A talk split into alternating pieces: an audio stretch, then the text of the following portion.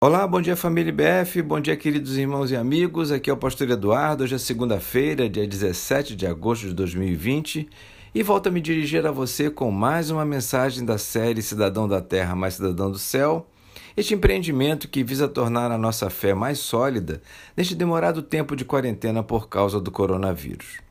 Nas próximas duas semanas, quero passear junto com você em um dos salmos mais lidos pelo povo de Deus, especialmente em tempos de aflição. Até mesmo quem não é crente conhece este salmo, sendo capaz de recitá-lo por completo ou parte dele.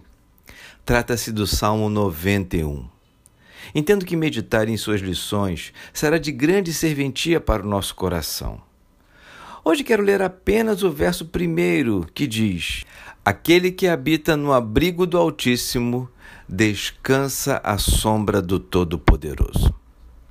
Aqui temos uma expressão maravilhosa cuja principal lição reside no motivo pelo qual podemos descansar à sombra do Todo-Poderoso, que é o fato de habitarmos no abrigo do Altíssimo, que, em outras palavras, se refere àquele que anda com Deus permanentemente.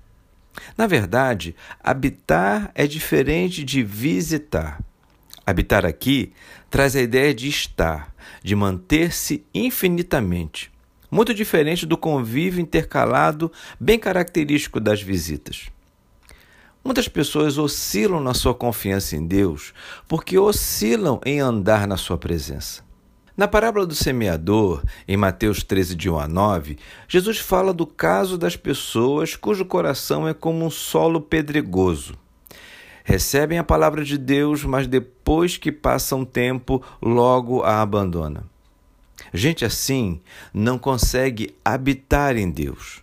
São visitantes que, em muitos casos, passam anos neste estágio sem assumir um compromisso de andar com Deus em todo o tempo e o tempo todo. Sabe, irmãos, para início de conversa, para sermos abençoados com o poder de Deus revelado no Salmo 91, é preciso ter a consciência do quanto é fundamental que a nossa caminhada com o Senhor seja séria, focada e intensa. Não se trata de fanatismo, mas sim de identidade fiel, de compromisso legítimo, de entrega total e incondicional. Afinal, não se pode baratear demais o meio pelo qual conseguimos esta bênção especial que é descansar à sombra do Todo-Poderoso.